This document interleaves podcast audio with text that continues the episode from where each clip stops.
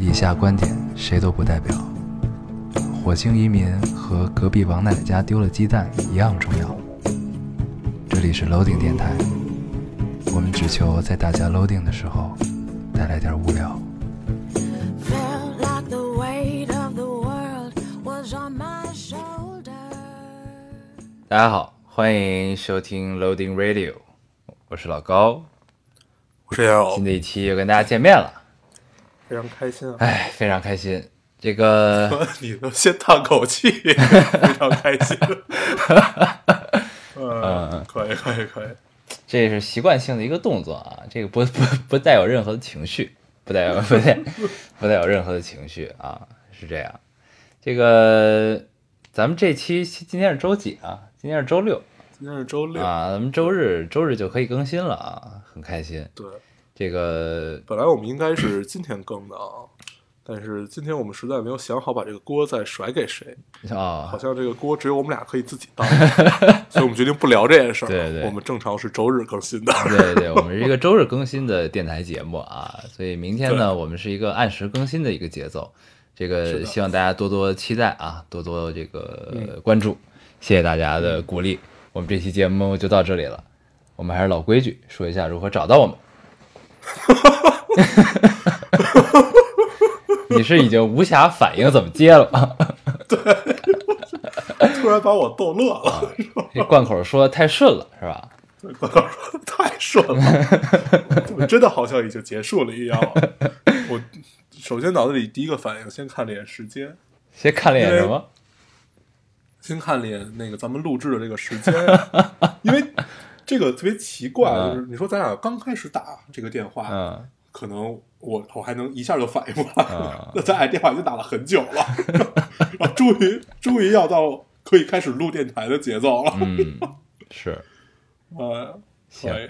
嗯。对，然后这期录电台之前，我们聊了很久，说跟大家聊一点什么。对就上期那么丧，上期聊得太丧了，这期就聊点高兴的想，嗯。对，想了半天，没想出来有什么高兴。没想什么高兴的，对，嗯那就不如再跟大家聊一些稍微严肃一点的话题，我们争取把它可以聊得开心一点，啊，也不也不是那么也没那么严肃吧，对吧？就是跟大家再扯扯闲篇儿啊严肃一，点，可以。嗯嗯，行，嗯那咱们就这个前面就不多说了啊，咱们还是老规矩，先读留言，行，嗯我读一个啊，嗯嗯，这个听众说，一米七一米七多的姑娘穿着高跟鞋在路上哒哒哒的走着，前面一对情侣的背影让我霎霎时慌了慌，放慢了脚步，在他们后面慢悠悠的走了几米，男生突然回头看了看，笑着跟我 say hi，我也满脸灿烂的回应着，听到小师妹用不大不小的声音问男生：“这是谁呀、看了小看了师妹笑了笑，加快了脚步，继续大跨步的往前走。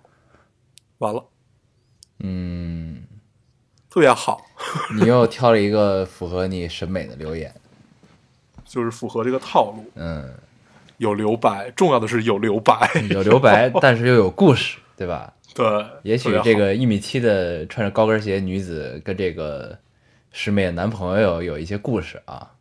对肯定是有一些故事。行，那我们就不多做评价了啊。这个，对，就是开心，读到这种留言就很开心。嗯嗯，行，我来读一个你读一个，啊。这位听众说，即使非常肯定的知道，大多数人的人生主题就是求而不得，可是，在许多的求而不得之中，我还是还是很痛苦。为什么我就不能是求而变得的那一小部分？有时候明明已经接受了求而不得的这个事实，可在平静以后的下一秒，发现我哭天抢地、拼死拼活的想要的东西，原来在别人眼里不过就是个球。到那种 到那种时候，我就会觉得自己非常非常痛苦。没了，嗯嗯，嗯不过就是个球。嗯时常有这种感受啊。啊，没有，我想我想说的是啥呢？我想说的是，就是即便非常肯定知道大多数人的主题是求，但还是还是还是在求而不得中很痛苦。对呀、这是一个很既定的前提，就是大家都可能在一个阶段之后会知道，那可能很多时候我们都是求而不得，但还是很痛苦，因为这就是生活呀，嗯，对吧？对这就是生活，就是如果你知道求而不得，但是你又不痛苦的情况下，那你这个应该也差不多可以去庙里待着了吧？对，就是具备了某某种佛性。对啊，就是就为什么为什么就之前那个人生就是一场修行这句话这么火呢？就是因为大家都感同身受啊，就是很多我们既定的一个前提在这儿，但是我们依然还会很痛苦，因为我们是人啊，我们有七情六欲啊，我们有那什么呀，对吧？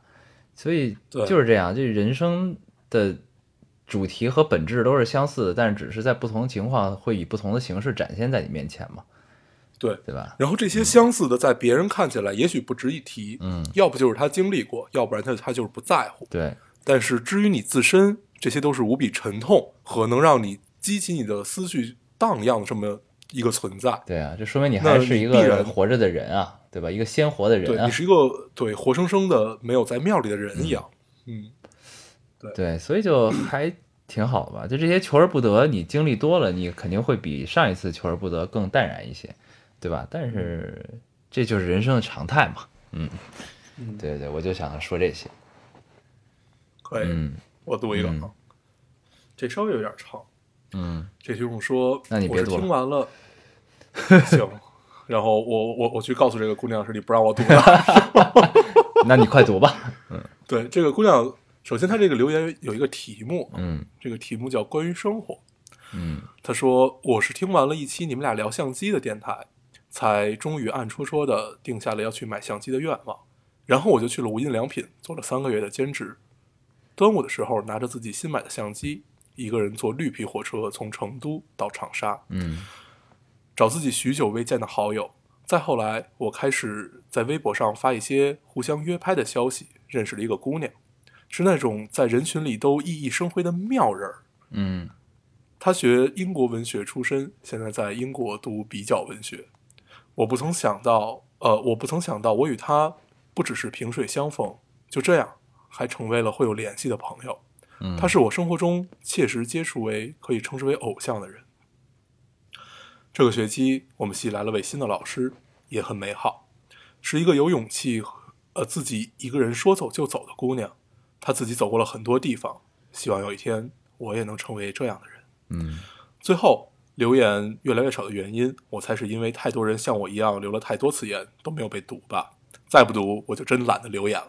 嗯，然后你首先，啊，对，首先这一期我看到了好多，因为我们最最近一直在卖惨嘛，然后就说我们留言少，做不下去了，怎么样的，然后这一期涌现出来了很多这样的留言，就是要不就是我们没有读过啊，或者说就是已经习惯性常态就是去听，而不是去呃做做一些显性上面的交流了，嗯，有很多你也看到了，这期有很多留言是这个样对子，，是，对，嗯。然后我我读他这个留言，第一个目的是这个，第二个目的就是我也认识一个在英国读比较文学的姑娘，也许我们认的是一个。那你快去跟你认识那个读比较文学的姑娘聊一聊这件事儿。对我当时认真的问了一下这姑娘什么叫比较文学，嗯就是我我认识那个姑娘，她我觉得也没有跟我解释清楚这件事儿。其实我刚才听到比较文学的时候，我也想问这个问题：比较文学到底是什对么？对，就是我一直我知道它大概是一个怎怎样的意思，但是不知道就是这个就是它能成为一个研究方向吗？嗯然后我就一直特别好奇这件事儿，就是因为我之后啊，算了，咱们不不不在这儿多做这个赘述，如果大家有兴趣可以自己去看一下。是因为这个专业比较文学，所以它叫比比比较文学吗？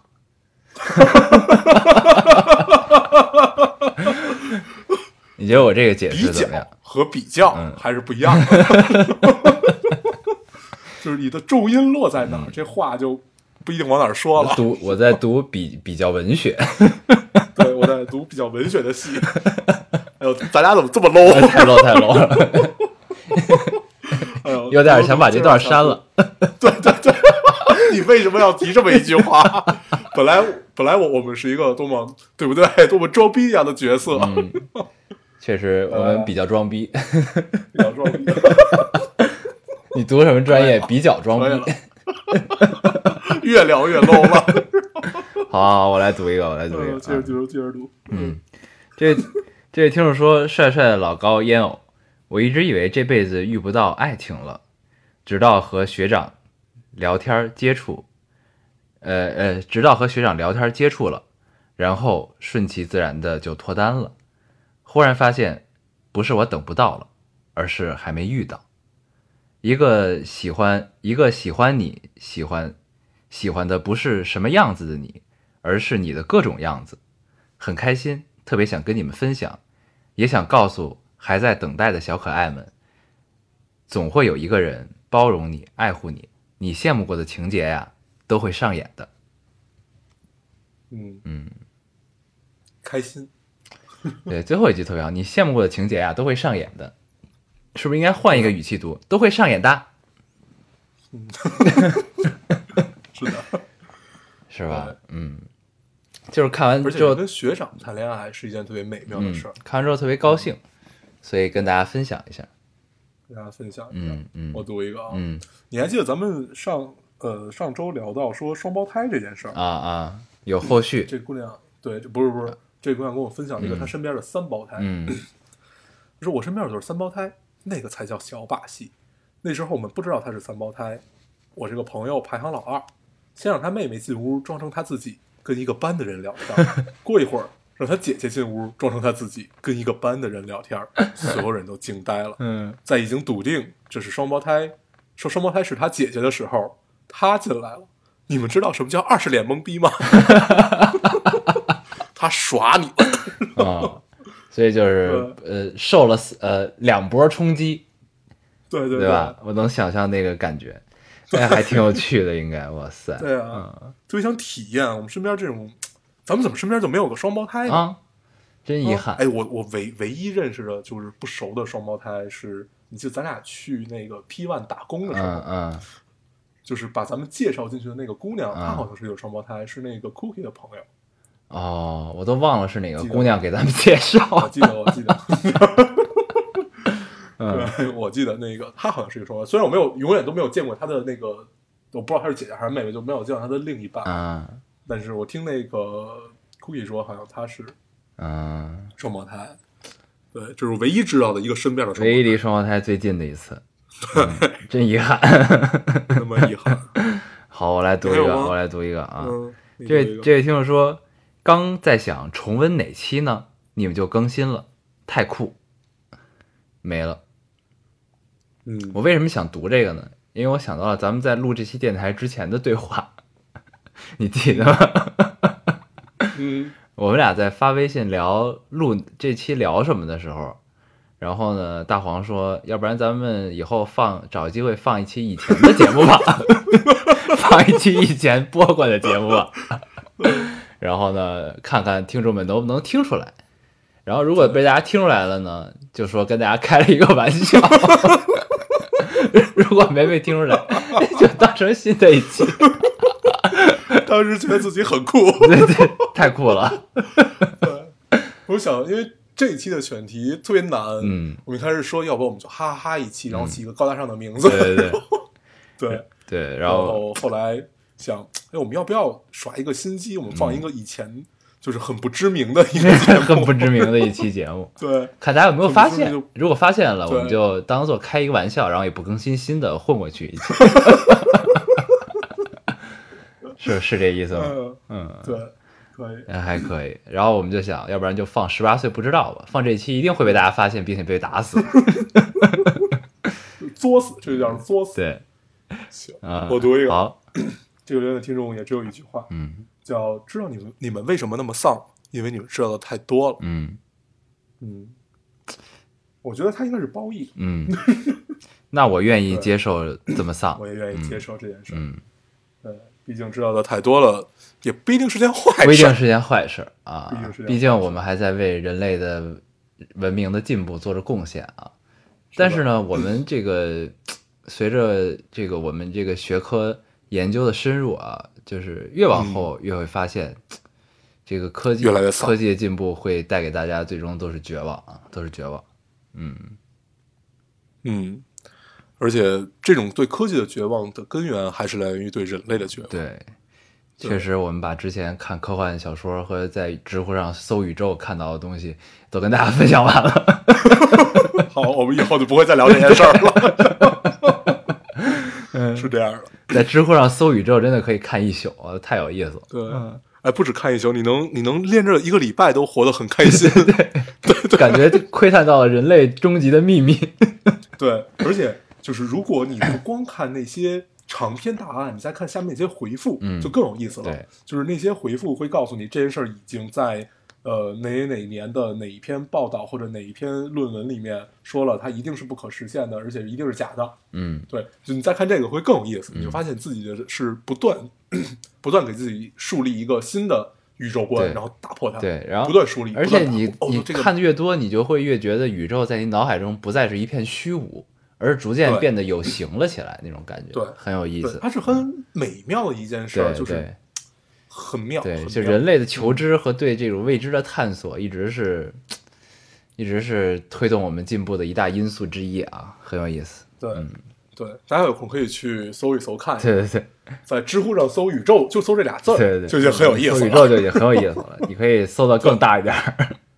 对，嗯然后你搜完这俩字儿以后，你会知道很多特别以前没有听过的一些词汇，嗯。比如说呃，我们小时候就是那种你根本不明白，但是你知道有有这么个词儿，比如说暗物质，嗯嗯，就暗物质这种事儿，然后你去知乎里搜暗物质，你也能得到特别 特别好玩的一些回馈，对，特别逗，大家有空可以去试一试。嗯。嗯，然后后最后你们会被一个词儿最终击败，叫做民科。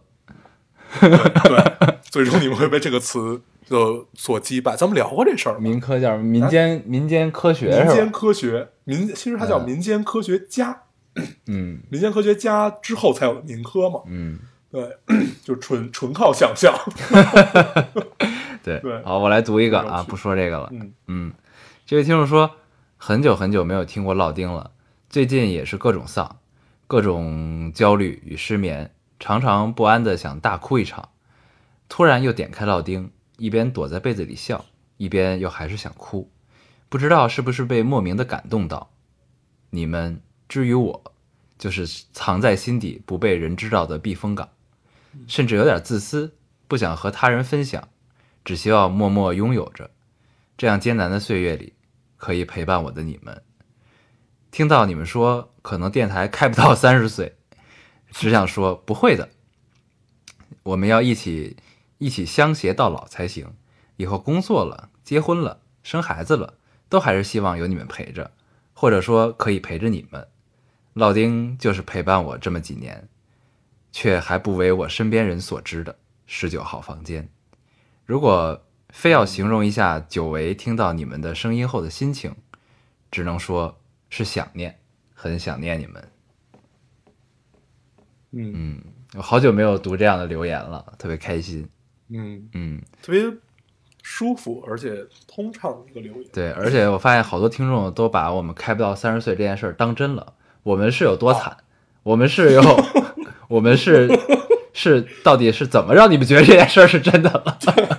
就是你发现有有有的时候扯淡，大家会理解你这种一笑而过；有的事儿他们会当真。对对对，但是当真也挺好。嗯，对当真就多来跟我们聊一聊嘛。对对对，多来，聊一聊啊，还是开心，嗯还是开心。很开心对。嗯，嗯，行，你还有吗？我其实还有，那你接着读。嗯，我再读，我没了我再嗯读几读几，那我挑挑一下吧，挑一下吧。哦，你就就这么多。嗯，挑一下，挑一下，我看看啊。嗯啊，读这个吧。这位听众说，作为一个半新不老的粉儿，刚落下迈入社会的第一步，从生活的间隙中得到得到生活，回头来补进三十期，看着这越来越惨淡的留言，忽然有种家道中落的感觉。且且不说其他客观因素，就当这是一个去伪存真的过程吧。说下我这小半年的感受，现在才明白，真想做到像你俩那样一直傻乐到小三十岁有多不容易。对，嗯，我们确实有点傻。对，但我们不是小三十岁，我们刚十五，对，嗯，离三十还差一，还差一半啊还差一半的，并不是小三十岁。你四舍五入也不能四舍五入到小三十岁，对吧？只能四舍五入到小二十岁，对是吧？所以呢，像傻乐到我们小二十岁这个年纪也是不容易啊。确实是。还有高考的压力毕竟，我们已经在十五岁的时候已经知道了世间一切真理，宇宙的一切奥秘，通过知乎上搜宇宙嘛，还还没有被民科迷住双眼，这是多么不容易的一件事儿。确实是我们又健康在我们这个年龄平安的继续傻乐下去，活过了一天。对，这是多么让人高兴的一件事儿，对，对不对？嗯嗯，好，我再读最后一个啊，行，好的，嗯，这个是带着回忆的留言，就跟哦嗯，这位听众说，周六才听完，才刚听完老高说三二零，今天刚好就坐到这路车，从木樨地去往圆明园，途经老高报出的那些车站，确实这圆明木樨地到圆明园这都快一整条三二零了，对啊，途经老高报出的那些车站，当然也经过紫竹院。经过紫竹院的时候，我还特地戴上了眼镜儿，虽然也不知道要看点什么。我想我，我想我之前大概也坐过这路车吧，只是那时候你们没聊过，所以觉得是一路普通的公交公交车。被你们一聊，突然就赋予了它另一层意义，另一层含义。嗯哦，对了，那会儿你们聊柴市的时候，我还特地去甘家口吃了一碗柴市，那里只收现金，我拼拼凑凑才凑够一碗牛肉面的现金。哦，柴市只收现金啊！现在，我也不知道，我也我很久没有去过老柴市了。对我们现在都去的，因为对东边开了一家嘛，在在那个三里屯 SOHO 那边，我们现在都去那家。对，嗯毕竟回西边太远那家可以微信支付，嗯，特别好。挺方便。对，行，嗯，我这也是一个充满了回忆的留言。对我这就读完了。对，哎，行，嗯，看来咱们卖惨还是有用的，有用有用，这期已经八亿多了。嗯这已经八亿多了嗯。嗯嗯我们觉得这个惨继续卖下去，嗯，毕竟还没有达到突破，可以突破千亿，对对不对？快了快了就快了，只要我们一直惨下去。对，只要我们一直把这个惨卖下去，早晚会突破千亿的。对对但如果咱们一直卖下去，他们可能最后就已经习以为常了啊，对，还不能让人麻木，就麻木了对。那怎么办所以？我们得先真的惨，对对对，先真惨一次，然后 对，先真等等真惨度过不惨的时候，我们继续假装自己真惨，对，对吧？那咱们开始自己删，自自己删。嗯，制造一个惨的假象。咱们可以把十八岁不知道那一期删干净。我们从第一期开始就这么惨，对，对，好吧，行，嗯嗯。行吧，那咱们读留言的环节就到这里，嗯，好啊，咱们这个言归正传，正经一点，正经一点言，归正传，变成这个真正推进人类进步的我们，好吧？对。这期我们要跟大家聊一聊什么呢？嗯。呃，最近有个事儿特别火，嗯。就是在北京，北京有一个呃，据媒体的词汇，肯定政府不是这样的一个词汇嗯报道出来的，嗯嗯。就是不会是这样的一个词汇来下达出来，叫清清理低端人口啊，。清退低端人口，呃，对，清呃对清退低低端人口，大概是这样的一个词汇啊。嗯嗯就这样的一个词汇，如果是从一个公权力的这么一个角度出发呢，它它这就是这个词里面，首先清退和呃低端这两个字就已经能很吸引人眼球了。对，所以我我不知道是不是不是是不是从政府的嘴里说出来。你刚才用到了一个词儿叫做公权力啊，你一定看了嗯塔西佗陷阱这个解释对吗？啊，台多陷阱这个这这这就解释我真正看它是什么时候看的？啊是你发给我之后，啊我才去看了哦，原来塔西佗是这么回事儿。对然后发现所有人都在聊塔西佗。对对对对，塔西佗陷阱就用到公权力这个词啊，嗯，对，就是公权力这件事儿，就是他哪怕再再极端，也不会说要清理和呃低端，把这两个词表表达在一个他自己的出口上面。所以我觉得这一定是媒体来做的一些改变嗯和嗯为了吸引人的眼球而去做的。哪怕他干的就是这件事儿，嗯但是他一定有一个很好的、很很好的可以，嗯，不管你是说安定民心也好，或者怎么样也好，用这样的方式去嗯把这件事儿给搞成，对吧？？嗯，对。呃，这事儿咱们怎么聊呢？这事儿其实很尴尬啊，咱们聊聊起来的话，其实会稍微有些微妙。我觉得，首先咱们明确有些危险，对对吧？咱们明确一个立场啊，就是我觉得咱们在聊这件事儿之前，我们先明确一个立场。这事儿这样，就是这件这个词出现之后，这个整个舆论的反应就是莫名其妙嘛，对吧？就觉得怎么能出现这样一种词汇和这样一种嗯态度和观这个立场去来做这件事，就你站的立场就是大家可能觉得有问题这件事儿。然后呢，自然而然的这件事是发生在北京，对吧？然后呢，北京其实也被推到了风口浪尖上啊，在这么一个阶段。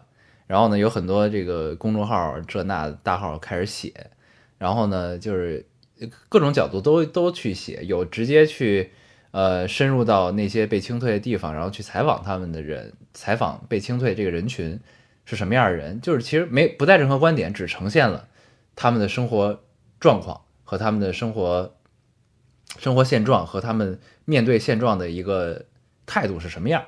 对，就反映的是这个东西。然后呢，可能希望用这些客观的采访的事实来告诉大，来让大家有一个思考。然后还有的呢，可能就比较极端了啊，表达的这些东西。对，那我想说，我们明确一个什么立场，就是这件事儿，这个这件莫名其妙的事儿发生在北京，它不代表北京人的立场，不代表北京这个城市的立场，对吗？对，啊，嗯。它不代表北京这个地方的立场。我其实想说的是这件事儿，我们要明确这么一点，对，就是为哦，就是对，就是为什么我觉得是就聊这件事儿微妙，因为咱们两个都是北京人，对吧？嗯？咱们说这件事儿，就是首先我觉得就是我其实想聊这件事儿，只是想跟大家说明说明白这么一件事儿，就是我我但是你想，咱们身边的北京人，包括咱俩听到这件事儿的时候，第一反应就是，就第一反应就是你凭什么？对对你首先反就是人人人人家来到你这里这里赚钱也好，嗯，但是人家是有付出的，人家也是来在服务于你这个城市的，对吗？就是他们是有就是付出，而且这个城市的正常运转是有他们出的一份力的。对他不他不是说就就就上你这儿坑蒙拐骗来了，那你那那你作为本地人，你一定会对他戴上有色眼镜，嗯对吧？但是你清理清理掉那些人，要不就是比如说卖早点的和或者怎么样，就是这帮人他们是融入到你的生活里面的，嗯而且你是能看到他的起早贪黑。嗯是你首先你作为哪怕你作为本地人，你首先反映出来的就是这事儿凭什么？嗯你你有什么资格去这样做？嗯当然，我听到的就是咱咱们不评判政府行为是怎么样子的，嗯因为我听到的这种呃不同的观点和不同的事实吧，就不同的事实也很多。嗯有的说就是呃这件事儿不是一两天了，嗯就是比如说清理那个呃违章建筑啊，这个是咱们在身边都能看得到的，对有三里屯儿对，对，什么清理违章建筑啊，然后拆墙打洞不行啊，嗯或者怎么样怎么样，然后这事儿已经持续很久了。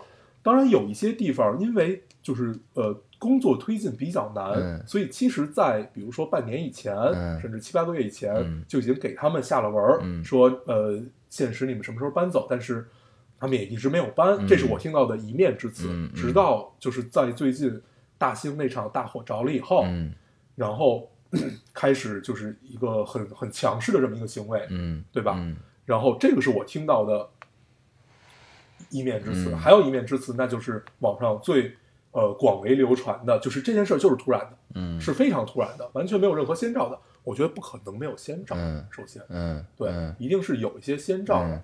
比如说北京就是从今年开始开始治理这些嘛，嗯，就是咱们从小到大长大的地方，你发现哇，你再再去就不一样。对，比如咱们俩那天去三里屯儿，我靠，那那太可怕了，特别乱，啊特别脏街特别乱，特别脏的那个脏街。啊，突然发现，跟脏街大概一屋之隔的那个永远没有露出来过的民居，啊这个民居是干嘛的？是一个老年公寓。对，发现那儿有 那儿有一老年公寓，我们在这儿多少年了都不知道那儿有一老年公寓，对啊当时我想，我说这些大叔阿姨们，这个过的是怎样的生活？对啊，一个老年公寓在那儿，然后脏街每天歌舞升平那么吵，我靠，对太那什么了，对这个生活质量实在是太差了。嗯 对，所以就是你像我们，呃，我在我们的认知里，陪伴我们长大的地方都有这么日新月异的变化。嗯那何那何况一个看起来已经推行了一阵儿的计划，那到了一个时间节点，就必然会有一些这样的行为的产生。嗯但这样行为的产生一定是不对，嗯就是就是还是归源到那句话，就是平手？嗯嗯，对嗯，哦，那如果是这次清退是跟之前的这个整治有关系啊？是吗？是是是这样吗？就是这件事儿它首先不是一两天了，啊就是比比如说那会儿你肯定你看新闻也也知道，新闻就总是报道什么呢？比如说呃西城某某一个那个居民楼里，大概一个四十平米的一间屋子里容纳了二十口人啊啊啊啊啊，是这个样子。就是那会儿你总会看到这样的报道，嗯然后说这样是不对的，这样是不行的，嗯但是怎么样怎么样，嗯然后去跟他们聊，让他们呃就是不要再加装隔板啊什么的这这这些东西，嗯然后呃这些你知道，我也知道它不会有太大效果的，就是你如果光跟人去聊的话，嗯对，人家不管是从房东的角度的利益考考虑起来，还是从租房者的利益考角度上考虑，这些事儿都不太可行。嗯嗯，因为这是便宜啊！嗯你北京房价，你租金这么高，嗯他一定他来北京打拼，作为北漂，一定要找一个便宜点的地儿，嗯对吧？嗯嗯，所以就是如果啊，照我看到的那几篇文章是按这样的套路下来，那这件事儿到虽然采取的方式是不对的，嗯但是在之前是已经有了苗头和各种，比如说嗯，居委会告诉你也好，或者社区什么这些告诉你也好，有可能是这样的一种行为。嗯嗯嗯嗯，对，啊然后那我觉得这事儿其实是这样听到的是什么呀？啊我接着说完啊啊，咱们听到的首先爆出来的文章是什么？我印象特别深。首先爆出来的文章是，呃，夜里啊，晚上让你什么东西都不拿，对直接把你轰出来。说这个这是咱们饭还热着呢，然后这碗筷都还摆在那儿呢，然后这个整个地儿已经这个人去楼空了都啊，对，然后就把你所有人都轰出来。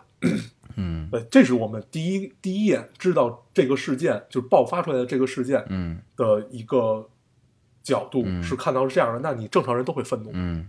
对你无法理解，就是我我我在家里吃着火锅吃着火锅唱着歌，这火车怎么就翻了？嗯嗯嗯，对吧？嗯。嗯，就大概是一个这样的。嗯。这是我们第一次知道这件事儿，然后随随之它发酵，然后后面我们知道了哦，原来有各种各样的角度，各种各样的角度。你不管是呃大家出自什么目的，我觉得这件事儿嗯有趣和呃让人就是很吊诡的点就在于，大家站在不同的立场说出来的这些不同的话，你也无法把它还原到一个真的真相。对 对，这是最吊诡的地方。是嗯，就是你通常你比如有一个正反双方，嗯大家分别举例子，分别怎么样，那我们能慢慢捋出来啊、原来这件事情是这个样子。嗯但是这件事儿爆出来这么多，你也无法捋出来这件事到底是怎么样子，嗯嗯对是对不对？是，嗯，你 说这就跟之前红黄蓝那个事儿似的。因为咱们上期聊完红黄蓝之后，因为那个官方的这个口径还没有还没有发生嘛，然后咱们聊完之后看到了官方的口径发生了嘛，对吧？然后发生之后又是一片这个争议啊，争议完之后，然后我看了一个北京民警写了一篇东西，他就是啊，那我对他就是在质问当事人嘛，就是说这个之前你说的那为什么，真到这个时候需要你出来澄清，或者是需要你把这件事情说清楚的时候，你就不见了，这会儿你要脸了。然后他列举了好多好多东西嘛，这也其实是也是提供了一个不同的角度嘛，这个事儿。嗯，对，嗯。所以呢，就是你你就看的看的东西越多，你就会越觉得这个事儿，你越不知道是怎么回事儿。嗯对吧？所以呢，就这个事儿，其实还是回归到了咱们这个无数期电台里都提到的这个事儿，就是什么是，就是咱们可能因为因为如果官方已经发生了之后这件事儿，那我们能了解到的全部的事实经过和真相，那就只有在文章中的这些东西，除非有更新的结果出现，那那如果那那如果没有的话，那我们能了解到全部的东西就是官方发生这些东西了，对吧？那其实我们作为呃非当事人也好，作为什么也好，我们只能持一个观望态度，而去进行关注，而不去发表观点。因为其实这件事儿，我后来想了一下，只能是这样。为什么呢？因为首先这件事儿，当事人的问题解决没有，对吧？就是你在这件这个呃纠纷中，这件事儿其实是要给当事人还原一个真相，对吗？嗯当事人什么？那就是红黄蓝这所幼儿园和涉及到这个呃虐童的家长和孩子，对吧？那当事人一定是清楚事实真相是什么样的，那警方调查也会给还给他们一个真相是什么样，给他们一个结果，对吧？那这些东西可能我们通过站在我们的角度和我们的位置是看不到的，只能通过官方看到的这些东西去判断，对吧？那其实对他呃他给了所有跟这件事情有关的人员一个结果之后，那这件事儿其实在在正常的一个一件事情的认知里，这件事就结束了。对，至少在社会舆论上，它就已经到了一个节点。对那这下面是你该走法律程序，该怎么样，该该，怎么样。那这件事儿其实可能就没了，就是可能在我们能看目力所及的范围内，这件事儿就不会再出现了。嗯，这只嗯只能这么理解。那其实，那可能很多时候我们想所想探究的那些所谓的真相，我们所所想知道的那些，我们心里已经给给自己心里埋下了一个预期的种子，预期的一个结果，可能我们就是看不到的，也可能根本这个结果跟我们预期的就是不一样的，对吗？嗯也是有这个可能。那那那，所以其实越到后来，你看了越多的信息之后，你越觉得你只是看到了很多不同的角度。那这些不同不同的角度的来源是否是真的，我们也不知道，对吧？那那那很多东西就是，那到最终我们可能只能持一个观望态度去看这件事儿了。我们可能有的时候也不知道该怎么发表观点。那我们可能当那那如果每件事情都推进到这样一个情况的时候，这样一个结果的时候，那有的时候可能我们会选择沉默，只是观望，不发表观点。那有的时候可能我们觉得，那我们也不能知道更多的结果了，那我们只能聊聊我们的看法了。对，就这两种情况其实况，这件事儿，对吧？对，很很就在我们一个呃想要去探究这件事儿真相，就至少你想要把，就你并不想把它表达出来，但是你自己想要明白的这么一个思路下去，你想去做它，那你必然要会看到很多文章，对吧？很多个事实，然后事实就是这么个事实，但是观点和角度是不一样的。对，然后角度和观点但凡不一样，它就会影响你来判断这件事儿到底是一个怎样的过程。嗯然后当它累积到足够的量的时候，也就是说你知道的角度足够多，嗯和你知道的这个观点足够多的时候，你会慢慢形成自己的观点。嗯然后我觉得我们抛开就是事件本身不谈，这种这种你能形成自己的观点的事儿越来越多，会让你在社会里面，呃，越能有一个很清晰的自我认识和知道我该为去我该为什么事儿而去发生，嗯或者我该去我该为什么事儿而去再观望。嗯我觉得是这样的一个套路。对，是嗯，而且就是其实更多的情况下，我觉得只能是就是因为我们每天都能接触到很多新闻、很多信息，那让我们开心的我们就开心吧，对吧？那让我们觉得愤怒的，其实更多的时候，我觉得，嗯，可能需要的，如果我们得不到就是事事情的结果和最终真相是什么样，那我们可能只能让这件事儿给我们自己的生活起到一个警醒的作用，起到一个对，给你提个醒儿的作用，就是你以后遇到这种事儿，你多想想，你留个心眼儿。比如说你以后送孩子上学的时候，多考察考察，是吧？我觉得这个就是最实际的东西，这是我们能获得的最实际的东西，其实就是这个，对吗？那我们能是真正我们在生活当中能为这件事做什么呢？其实我们也做不了更多，对吧？我们除了在网上只能学会保护好自己。对我们除了说这个说那个，那其实更多的发生了每一次发生热点热点事件的时候，那我们其实真正与我们切身相关的，可能只是我们以后要看到这件事之后，给我们自己一个警醒作用，对吧？只能是这样。嗯对，就是，呃，我觉得这整个一套东西下来，嗯然后或者怎么样，我们为什么会对某一些事件，嗯会抱有一个观望和，就是至少是质疑的这么一个态度吧？嗯因为它是有有疑点，比如说就在红黄蓝里，我们说那块坏了的硬盘一样，嗯它怎么那么巧它就坏了？但是它有时候第一啊，它有可能就真这么巧，它就是坏，嗯对，或者就是一定是有存疑的事实，嗯大家才会有存疑的观点。嗯，对吧嗯对，肯定是这个样子的。然后，呃，我们作为普通老百姓，我们能做的其实只是就是像你刚才说的，就是这个样子。我们只能从这呃事件本身联系到自己，嗯从自己说，那我以后多个心眼儿，对我以后怎么样怎么样，对，是啊或者怎么，样，其实你只能以对这样的方式。对其，这是我突然想到了什么是我突然想到了，就是今天我看了一个文章，嗯叫他是从那个那个人叫什么啊？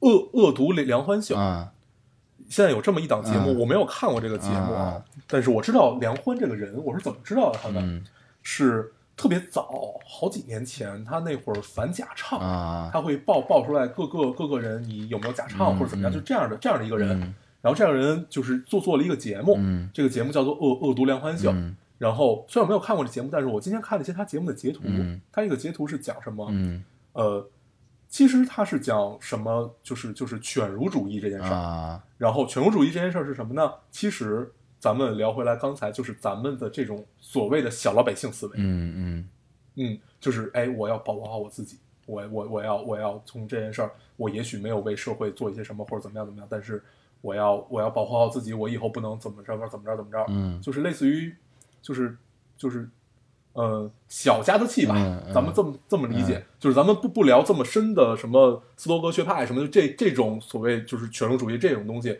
我们结合到自己自身，其实就一句话可以代表。就是那篇文章里提到的，就是说大家如果不理解什么叫犬儒主义，大家想一想《大话西游》里他的最后一句话，你看那个人活得好像一条狗啊，嗯。对，你就这样去理解他，其实就 OK 的。嗯。然后他就提到了，呃，如果在这个社会上所有人都是这个样子的，因为他做出了一个类比，那个文章里啊做出一个类比，他说社会上大概有百分之九十五的人是普通人，嗯那还有百分之五的人是所谓的社会精英嗯和知识分子。嗯，对，嗯然后我们就以知识分子为题 来表达，他就是他是以知识分子为题来表达这件事儿。嗯他是怎么说的？他说，如果这百分之五的人也是学生主义，那怎么办？嗯嗯嗯那社会就完了。嗯啊，就是没有真正的人再去呃做一些先锋的改变或者怎么样，他是以谁为例？他做了一个对比，许知远嗯和马东。嗯嗯，马东大家可能都比较熟悉，嗯因为他最近在台前出现的比较多。嗯许知远他就做了一个节目叫《十三幺》，嗯他们俩之前就他和马东之前有一次对话，对，然后来表就是那个那个对话你也看过，你记得吧？然后当时咱们还聊过这件事儿但是这件事儿好像就为什么哦对，觉得这件事儿是没没必要拿拿到电台里去聊，咱们就没有把它进行下去，对吧？然后后来直到今天这件事儿，我就从你刚才说这个呃。就所谓我们小老百姓的自己的这种思维，嗯。然后发展到，哎，那知识分子应该是这个样子的吗？嗯。现在想想，其实不该是，嗯。对，是不该是。嗯。他们要是一种，你不管是对公权力的质疑，你还是对对对对什么什么，就是对呃公共权威的质疑，或者对什么的质疑，就是你要保持这种所谓知识分子的警醒性。啊。啊，然后你才能为这个社会做出你应该做的贡献。嗯这是一个在当代知识分子应该做的。嗯嗯对嗯然后这件事儿，我后来又想到什么，我就就这时候我想不明白，因为我挺喜欢马东的，嗯 然后就是我特别喜欢他这种特别看起来是一个特别豁达的人，嗯我喜欢这样豁达的性格。嗯然后我就有有有一嗯怎么说有一点踌躇，嗯然后我就发给我老师看，然后后来我老师他他首先他并不知道马东是谁，然后后来我就给他讲这件事儿，然后我还给他看了几个节目，然后他就跟我聊，他说其实，在以现阶段，就是这个整个的当代环境下，嗯，大部分人是不求甚解的，这件事儿我们认同，对吧？也没必要去求这个甚解，因为没，因为它不会对你的自身造成多大的改变和多大的增值，嗯你就算去求这个甚解，你有这个功夫，你不如去想一想，我晚上多读一本什么书，才还才能达到这个方向的一种所谓的求甚解。嗯然后他说他看下来，他也很喜欢马东这个人，嗯他就觉得这就是这这种人是活明白了，他是可以把呃，首先他是能把他所有的知识量化而且物质化的，嗯 这点是大部分人不具备的。嗯然后通常很多知识分子会眼红这件事儿，这是咱俩刚才聊的对那个问题，你记得吧？对对，就是那那那首先大家想到的就是是不是？那你就是眼红这件事儿。嗯对我第一想到也是，因为知识分子的劣根性其实更更独特，嗯也更普遍。然后、嗯对，然后呢，你就会去再往回想，那除了这个，就是你不能只有这个吧？嗯你你你只你只有这个，那就那就那那那就干脆就不聊知识分子这件事儿那还有什么？还有就是那那些，比如说他真正是有一些为这社会想要去做出改变，嗯。但是他要他又不知道怎么去做出改变，嗯。然后他自己又活得很拧巴，嗯。然后他想依托于一种做节目的方式，比如说就是许知远这个人，嗯。我我对他并不了解，我只是看过他的一些节目而已，嗯，然后嗯，但是你能感受到他的拧巴，然后我觉得这事儿是这样。我刚才嗯。我你给我发的那个你看的那篇文章那个微博，嗯嗯。呃，我没我没太看全啊，但是我刚才听你描述了，听你描述完之后，然后那个《梁欢恶毒秀》我也没看过啊，但是我觉得是这样，梁就你刚才描述的这个东西，我判断下来，梁欢是一愤青儿，是一愤中，对对吧？呃，对他，是一个愤怒的中年摇滚对，人就。他之所以能提出这个问题啊，他是一个愤怒，嗯他首先他绝对是一愤怒的人，对吧？嗯他呢，他把自己，他他之所以就是他自己是一个愤怒的状态，他把自己愤怒的状态，觉得所有人都要为国家做贡献，或者说他这愤怒着为国家担忧的这么一个心情，套用在了所有人身上，套用在了全社会百分之百的人身上。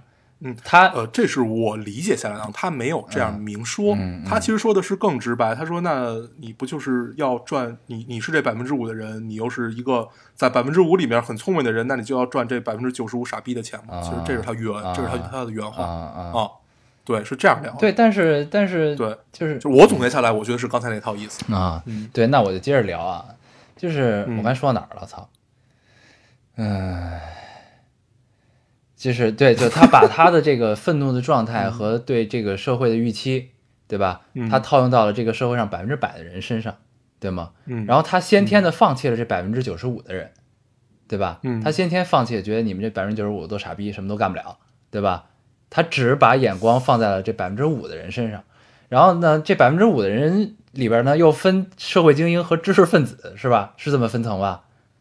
啊，不是，这是我我我分的层啊，这是你分的层，这个是、啊对，这个是我说，就是这这百分之五，我们通通把他们叫做知识分子。啊，对，然后这个百分之九十五和百分之五这个分层是谁分的？是那个文章里那个人，嗯他来写这个《恶罗欢秀》是他来分的。啊，对对，就就就这百分之五的是吧？嗯啊，嗯嗯，对，那呢，那那这百分之五里呢，他又抛弃了这个这其中一部分的社会精英，他只针对知识分子，对吧？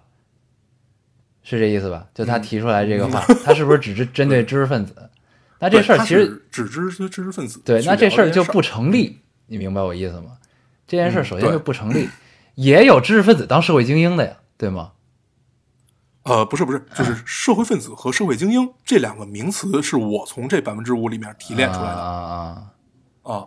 不不，这个这个不是文章里提到的，啊就是我说，那最后社会上除了这百分之九九十五的人，就像说华尔街，你把百分之九一的人掌握了百分之九十九的财富，那这百分之一的人，嗯。你肯定有和政治挂钩的，肯定有和政治不挂钩的，就是普通的商人，嗯对，是这个意思。对，嗯你可以只只认为这百分之五全部是知识分子，啊他应该是只聊这件事儿。嗯，嗯对。所以其实我觉得吧，就是呃，你这套观点，就是他这套观点是把你说的先天把九百分之九十五的人放弃，他倒不是说放弃，嗯就是在他的眼里，或者说在我们以往的认知里，确实整个社会的大进步，嗯。就是先锋的进步，嗯。最先锋的这套东西，你永远是掌握在少数人的手里的，嗯。这件事儿没错，嗯，对吧？嗯。你永远是要靠先锋和精英嗯。来去来去做一些新的改变和先先锋的改变，嗯。你才能去影响你信奉你的人和你下面的这些人。嗯嗯，对，这个就这个时代，你说它有多么的信息对等和多么的怎么样，但是依旧会分出来谁是真的是精英，嗯。那谁是普通老百姓？比如像咱们，嗯。那咱们就是普通老百姓。嗯。那真的精英，如果他的就我觉得梁欢喜，如果连他们都是处在一种我并不想为这个时代做出什么改变，嗯。而只是想你去赚你剩下百分之九十五这些人的钱，嗯那社会变成什么样子？嗯我觉得他担忧的是这个。啊，这只是我的一一面之词啊，我真的觉得，啊我觉得他担忧的是这个。啊，然后，呃，我对这件事儿我的结论和看法是什么呢？这件事我倒真没想很久，你其实特别容易能想明白。嗯就这个世界上有马东，那不是没有许知远呀，对呀，其实就？这么简单他不是对他不是没有其他的人了呀。嗯你看啊，有许知远，有有马东这样很豁达的人，嗯也有许知远这样很拧巴的人，就是这都是在咱们自己的眼光看起来，嗯那一定还有比许知远更加就是钻牛在下角尖儿面只对更加钻牛角尖儿，但是他没有到台前来的人，嗯这样人一定也会有，是，对吧？所以这事儿跟咱们聊之前民谣是不一样的。对对 咱们之前对民谣很愤怒是为什么？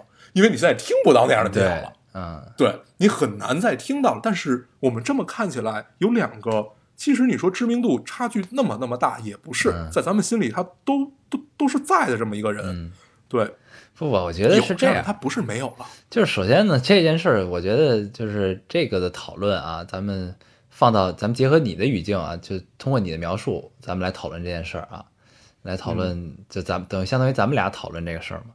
就是其实呢，梁欢之所以这么表达，其实是对马东的失望。你只能这么理解，对吧？嗯他首先他对嗯马东给予的期望是他应该是那先锋的，对吧？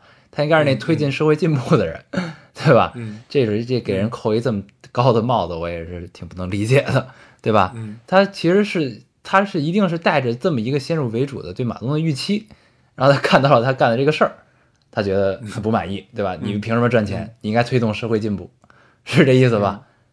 对吧？嗯，因为就是之前，呃，我不知道梁欢具体是怎么评价的啊，但是之前我觉得有有有有有一篇文章把这件事描述的还是挺好，嗯 就是他是完全站在马东和许知远双方的立场去嗯当时聊十三幺这事儿的，嗯嗯然后他说马东是一个文化大同论者，许知远是一个精英论者，嗯 那你从这两个你能看出来了吗？嗯对吧？比如说马东他最火的节目是《奇葩说》，嗯，对吗？嗯奇葩说呢，呃，尽管这几集咱们不看了，因为觉得大家没有那么怪逼了，然后嗯就咱们喜欢最开始喜欢看，觉得他们足够怪，然后现在感觉哎，好像也没有那么怪了。嗯这件事放起来不谈。那首先从根源上，这两个人就是完全不同的。嗯。对，如果你是精英论者，你永远无法和社会就就就就就是文化大同者去深入的去探讨这件事到底哪个对，嗯。因为哪个都对，嗯哪个也都不那么对。嗯。对，但是我觉得这个时代真正难能可贵的是允许了这两个人，嗯。对，而且他们都在，嗯。不是说一个就一定要去打压另外一方，嗯。对我觉得这个才是真正好的地方。嗯就是你说只有只有许志远没有马东，那这个时代你你你是怎样的？那只有马东没有许志远，那你这个时代是又又又是怎样的？嗯我觉得这个才是这件事儿真正爆出来，让我们看到，我觉得很。就本来你看到这件事儿，你你觉得很蛋疼，但你后来想了想，觉得特别高兴，就是这点。嗯对，就真的你就想通了之后特别高兴这件事儿。嗯，它允许有不同的人存在，那就是好事儿啊。是，而且就是肯定，就是一定是有那么一批人是我们看不到的，对吧？那如果我们把马东论作一个知识分子，对吧？那他选择做了出到台前，站在公众的视线内去做这件事儿，这一定是他想做的事儿，对吧？要不然他干嘛离开爱奇艺自己去做这个东西呢？对吧？这首先肯定是他自己的选择，他想做这件事儿，对吧？这个没有问题。那也也总会有一批我们看不到的人，对吧？在在可能在做着自己也是自己内心中想做的这件事儿，也是在为自己的理想而奋斗着，对吧？也可能他的理想就是推不好意思，只是做了一点 微小的工作的那样的人。对他的理想可能只是推推动这个社会的进步，他可能也正在努力的去做着梁欢口中这个先锋的事情，对吗？就是嗯因为因为其实我们看似在这个信息非常多的时代，我们看似看到了很多东西，但其实有很多人是选择不让别人看到，我不想让你们知道，对吧？其实是是也也是会有这样问题的存在的，所以呢，就是就是就这种担心呢，你反而会觉得梁欢提出来这个问题呢，就有点儿杞人忧天了啊！我觉得就是有点有点儿，其实有点儿这个呃有点问题，我觉得就他提出来的这个这个事儿，嗯，就是首先你嗯你首先你看的全吗？你看的看不看的全，是吧？就是你眼嗯里除了这个赚着百分之九十五傻逼的钱的马东，你眼里还能看见别人吗？是这个问题，嗯对吧？你看没看到有人在做着你期待那个事儿，这个能平息你愤怒的事儿，对吧？嗯你看的足够全面吗？我觉得是这个问题，对吧？嗯，我觉得他是先呃，就是怎么说呢？他可能就就呃，怎么说呢怎么来？就他可能真的是对马东抱有足够高的期望，才会有这样嗯对，所以其实就是因为你抱了一个不不对的期待，因为每他不不是每个人都要活成你你期待的样子，对吗？那他有他的能力，他把他能力转化成赚到的金钱和大家对他的喜爱，对吧？那这是他能力的一个体现。那他，那你可能觉得他的能力应该推动社会进步，但他没这么选择，嗯或者说他在用他觉得另一种方式去推动社会进步。那可能一个能推动社会进步的人，看他奇葩说，觉得特别高兴，今天就想出一特好的事儿，特好的一个观点，把这社会推动了，对吧？那这这个都是都是，就是你不不不能这么绝对的去聊这个事儿，对吧？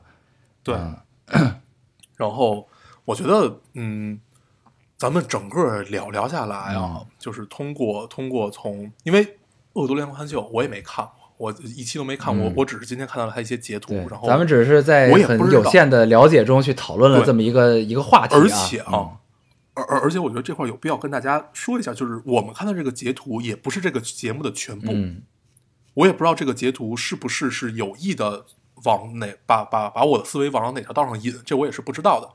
对我们只是根据这个截图和以截图发散出来这篇文章，嗯然后引起了我们的一些思考，然后思考的结果让我很愉快嗯 去聊的。嗯对，因为最近真的特别丧，嗯这个咱们上咱们咱们咱们上上期也聊了，嗯就是一切都说好丧，然后直到这件事爆出来之后，我以为也是一件很丧的事儿，嗯然后想着想着突然愉悦了起来，嗯，就特别高兴。是啊，就就是因为都在就这嘛，嗯对，就是都在存在和都在，就算不是齐头并进，因为一定是有一种是受欢迎的，有一种是没那么受欢迎的。但这个这个这个就是我们时代的特性，你知道吗？对，这个时代就就是这样。本身那就已经非常的妙了，嗯就很振奋人心。就是我我我想通这件事儿以后，真的是觉得特别振奋人心，嗯就会觉得啊，那个那这个时代是总有那么一部分人是愿意看到这样人发生的，而且这部分人也没有去刻意的打压另外一部分人。嗯嗯啊，对，这就跟这就跟我之前在微信里给你发那个话是咱们讨论的观点，不是不是观点，就讨论的一个过程。我说我跟你说的是，嗯这个我们需要人们需要知识分子，但人们不喜欢知识分子，对对吗？对，其实这个你从哪儿转接都可以。咱们需要这个研究前端物理的科学家们，但我们不喜欢嗯物理，对吗？嗯不就是这个道理吗？其实是一样的，嗯就是这个就是这个时代的特性，对吧？你不能说它对和错，这个是我们每一个时代发展的一个阶段和必经的一个过程，是这样的。对，嗯然后就是那那现在就是如果是这么说的话，就是为什么不喜欢呢？因为它不博眼球，对吗？他在做的事情，呃，引起不了大家太大关注，但是它是有长期价值的，对吧？那长期价值永远是要经过时间检验之后才能认定啊，你现在做的事儿是有长期价值的，然后肯定你的过去，对吧？对有了结果之后再肯定你的过去，这个是长期价值，对吗？嗯，只不过是你能不能在当下看到这个长期价值而已，对吧？这就是这个这个我们需要知识分子，但是我们不喜欢知识分子，因为他当下是不够不不足以引起大家他至少是不能一下儿让你通透起来，对。一下让你，它它不是人人生的心灵鸡汤，，这也就是为什么鸡汤这么多，对。吧？对嗯，它不可，它也不可能做一个人生的心灵鸡汤，对因为简它是需要你花大价钱和大功夫去干的这么一件事儿，也并不是你简单有效。也不可能，一朝一夕就能明白。嗯，对，对。我觉得就是这件事儿，呃，咱们最后总结一下吧。最后总结一下，我觉得咱们就就从自身出发，嗯。今天又一次印证了咱们之前也是聊的这件事儿，就是思考使人快乐。嗯，是，就真的是，这是我最近生活里面最高兴的一件事儿。真的就是想通了，就会觉得，哎呀，对，就应该是这个样嗯子，就高兴。所以大家有时间一定要去，哪怕看一件很丧的事儿，你也会得出来让自己开心的结果。都存在着，看起来也没有那么差就可以了。对，开心。嗯，行，嗯，行，哎，你有没有觉得咱们变得越来越油滑了？我们居然能把它深入浅出，最后浅到了这儿，真糟。我们太犬儒了，你只能这么说。你我知道吗们对我们都是我们真的是都是犬儒我们真的是犬儒嗯，对啊，可以的，挺好，挺好，嗯。行吧？那、咱们我觉得这期咱们聊的也并没有达到预想的，跟大家聊点高兴的，让大家高兴高兴的这么一个效果啊。对我一直想跟大家说的就是思考使人快乐，啊思考使人快乐。这个嗯我们之前聊的一切，大家可以不不听，只要需要听之间之后这个结论。我觉得大家可能也没太听懂咱们在聊什么。我觉得咱们俩，咱们自己其实也没有太说明对，咱们其实没说明，咱们只是把咱们讨论的本来应该在电话里讨论的过程放到了电台里去讨论，然后把这个呈现给了大家。对，咱们在电话里其实是一个更长，咱们是精简了一下，是，行吧？嗯行，但是还是开心的，能把这件事儿聊出来。嗯，对，好啊，行啊，那那咱们也不就不总结了，咱们还是老规矩，说一下如何找到我们。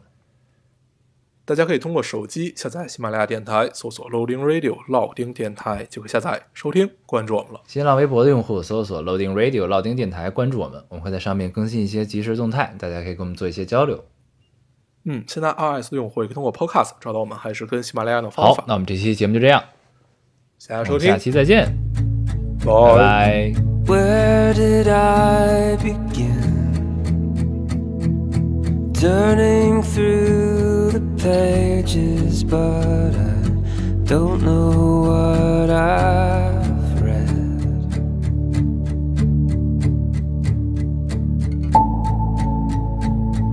The tread is wearing thin, everything's familiar.